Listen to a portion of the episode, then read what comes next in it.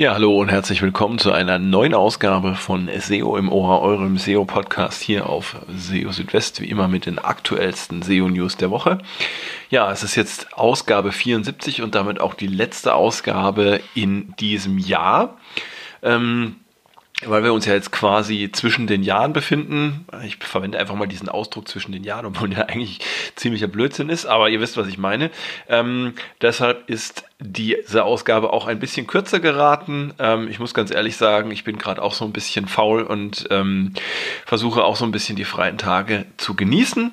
Nichtsdestotrotz hatte ich jetzt auch Lust, noch eine kleine Folge von SEO im Ohr aufzunehmen und ich habe immerhin vier Meldungen für euch dabei, die ich in dieser Woche spannend fand. Ja, und äh, fangen wir doch gleich mal an. Und zwar ähm, äh, hat mich in dieser Woche folgende Meldung ähm, interessiert und ähm, auch für Aufmerksamkeit gesorgt. Ähm, es geht darum, äh, Websites, die bei äh, Google Core Updates ähm, gewinnen oder die bei den letzten Google Core Updates gewonnen haben, die zeigen interessante Eigenschaften. Und zwar ähm, ist es so, dass ähm, bei diesen Websites ähm, die Autorität, die sie für ein bestimmtes Thema ausstrahlen, auf verschiedene Weisen ähm, demonstriert oder hervorgerufen wird. Ähm, ich habe das Ganze in einem, in einem Video gesehen und zwar in den Crawling Mondays von ähm, Aleida Solis. Ähm, Manche von euch werden sie kennen, sie ist auch ziemlich bekannt in der SEO-Szene. Und ähm, ja, ähm, der Gary Elias von Google hat in, in diesem Video erklärt, was er bemerkt, wenn er Websites vergleicht, die ähm, bei Google Core Updates gewonnen und die äh, und andere, die verloren haben. Ja, und ähm, dabei falle ihm auf, dass die Gewinnerseiten ähm, häufig nicht nur durch die Inhalte sich hervortun, ähm, sondern dass sie sich anhand verschiedener Merkmale von anderen Websites unterscheiden. Ähm, man kann insgesamt sagen, sie sind eindeutig besser als die anderen Websites. Und zwar ähm, bezieht sich das nicht nur auf die Qualität der Inhalte, sondern man muss den Nutzern auch tatsächlich Hinweise bieten, ähm, anhand derer sie auf die Autorität der Website schließen können. Und ähm, ja, ähm, anhand eines Beispiels lässt sich das ganz gut verdeutlichen. Und zwar nimmt man eine Webseite, in deren Domainnamen der Begriff Apfelkuchen vorkommt. Das allein genügt ja noch nicht, um jetzt diese Website als Autorität für Apfelkuchen ähm, wahrzunehmen. Wenn ihr jetzt aber auf dieser Website zum Beispiel ein Rezept für Apfelkuchen findet, das von einer bekannten Autorität für Apfelkuchen stammt oder zumindest äh, von einer bekannten Autorität für Apfelkuchen empfohlen wird, dann sieht das Ganze schon ganz anders aus. Ähm, Darüber hinaus können auch noch andere Signale hilfreich sein, wie zum Beispiel ähm, gute ausgehende Links, die auf vertiefende Inhalte führen. In Beispiel zum Beispiel Links darauf, äh, auf Quellen, äh, auf denen ihr lesen könnt, welches zum Beispiel das beste Backpulver für Apfelkuchen ist. Also es sind auf jeden Fall verschiedene ähm, Autoritätssignale, die man setzen kann und die man auf eine Webseite ähm, oder in eine Webseite einbinden kann. Ähm, und mit denen könnt ihr dann zeigen, dass ihr eben für ein bestimmtes Thema auch äh, die richtige Anlaufstelle seid. Ähm, Gary Elias betonte dann auch noch, es gehe eben nicht darum, ähm, Ranking-Signale zu senden, sondern man soll den Menschen signalisieren, dass eine bestimmte Website für ein Thema maßgeblich ist. Und äh, ja, das solltet ihr immer im Hinterkopf haben. Ähm, versetzt euch einfach mal in die Besucher eurer Website und ähm, fragt euch dann, ähm, ob ihr eure Seite dann tatsächlich auch als ähm, als maßgeblich und als ja, die Top-Quelle für ein bestimmtes Thema sehen würdet. Ja, ähm, nächstes Thema und zwar geht es dabei um die sogenannte Salienz. Die Salienz ist ein Begriff, der eigentlich aus der äh, Psychologie stammt und ähm, ja, jetzt im Zusammenhang mit Google bin ich in dieser Woche auf eine Meldung äh, gestoßen. Ähm, und zwar äh, ging es in äh, dem Beitrag darum, ähm, ob Salienz tatsächlich ein Ranking-Faktor für Google sein kann. Zunächst einmal kurz zur Erklärung, was ist Salienz? Also ähm, wie gesagt, stammt aus der Psychologie der Begriff und ähm, äh, die Salienz beschreibt die Auffälligkeit eines Reizes. Ähm, es kann sich zum Beispiel um einen ein Objekt oder auch eine Person handeln. Und umso mehr dieses Objekt oder diese Person aus dem umgebenden Kontext herausragt, desto ähm, größer ist die Salienz. Und ähm, auch bei Google kommt die Salienz zum, Einfl äh, zum, zum Einsatz. Und zwar gibt es ähm, in der Dokumentation zur Cloud Natural Language API ähm, ähm, die Erwähnung der Salienz ähm, als Kriterium zum Beschreiben von sogenannten Entitäten. Also Entitäten sind ähm, Elemente, zum Beispiel auf Websites oder auch anderswo, können Personen sein, können Gegenstände sein die sich durch verschiedene Eigenschaften auszeichnen. Eine dieser Eigenschaften kann tatsächlich auch die Salienz sein. Die kann man in so einem, ähm, so einem JSON-Format dann tatsächlich auch an die ähm, API übergeben und ähm, kann einen Wert zwischen 0 und 1 annehmen. Ähm, ein Salienzwert von 0 steht dann für eine geringe Salienz, also eine geringe Auffälligkeit und äh, Werte, die gegen 1 tendieren, die äh, deuten dann auf eine höhere Salienz hin.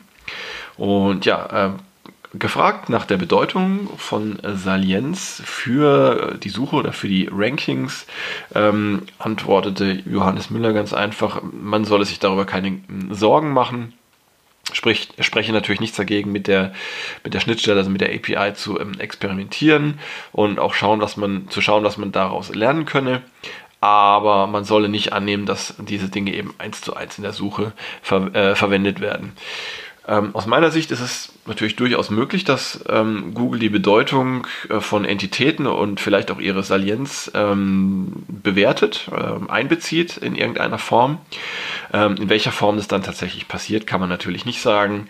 Ähm, also ich glaube, das ist zwar jetzt so ein äh, interessanter Exkurs und bestimmt auch ähm, recht lehrreich, sich mal damit zu beschäftigen. Ich glaube aber nicht, dass man das aktuell in irgendeiner Weise tatsächlich für die äh, Optimierung Optimierung von Websites verwenden kann.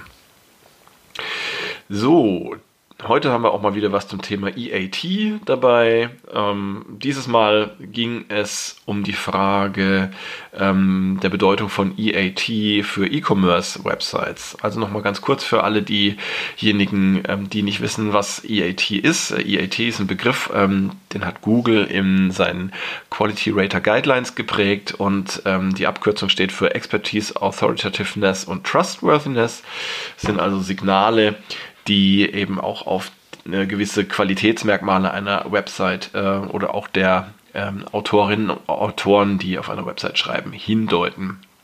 Normalerweise kommt EAT eben äh, oder ist EAT vor allem für sensible Branchen, die sogenannten YMYL-Branchen, äh, das steht für Your Money, Your Life, von Relevanz. Äh, dabei geht es zum Beispiel um Gesundheit, äh, Medizin, Finanzen oder auch Rechtsfragen.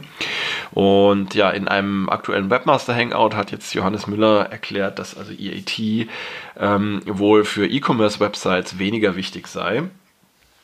Aber äh, das soll nicht heißen, dass es keine Optimierungsmöglichkeiten gäbe äh, für E-Commerce-Websites oder Möglichkeiten, wie man sich von der Konkurrenz abheben kann. Und da gab es tatsächlich ein paar interessante Tipps aus meiner Sicht. Ähm, Müller empfiehlt, dass man zusätzlichen Kontext ähm, anbietet, also über die Inhalte hinausgeht, die es auf den meisten anderen Websites auch gibt, wie zum Beispiel Produktbeschreibungen, die sind ja recht vergleichbar auf verschiedenen E-Commerce-Websites. Hilfreich können Beschreibungen sein von Personen aus der Organisation, die weiterführende Informationen liefern können, also die sich auch mit den Produkten auskennen. Auch Produktvergleiche oder Erfahrungsberichte anderer Kunden können an der Stelle einen Mehrwert bringen und ähm, ja auch Tipps zum Kauf der angebotenen Produkte und zum, zum Beispiel worauf man achten muss, ähm, wenn man äh, Laufschuhe erwirbt. Ähm, auch lokale Informationen können an dieser Stelle hilfreich sein, etwa dann, wenn jemand nach einem Händler vor Ort sucht. Also insgesamt geht es einfach darum, ähm, einen äh, Mehrwert zu bieten gegenüber anderen Websites und ähm, Elemente eben auch äh, bereitzustellen, die es sonst nirgendwo gibt. Und auf diese Weise könnt ihr eure, auch eure E-Commerce-Webseite zu etwas ganz Besonderem machen. Ja, und zum Schluss noch eine eher technische Meldung und zwar geht es um die Indexierung lange Zeit geparkter URLs oder Domains. Und äh, da haben wir jetzt in dieser Woche auch wieder von Johannes Müller gelernt, dass es tatsächlich ein bisschen länger dauern kann, ähm, bis Inhalte indexiert werden, die sich auf vorm vormals lange Zeit geparkten URLs oder Domains befinden. Ähm, kann ja verschiedene Gründe geben, warum man äh, eine Domain äh, längere Zeit nicht verwendet. Also zum Beispiel hat man, äh, hat man sie einmal gekauft, um sie dann später irgendwann mal zu nutzen.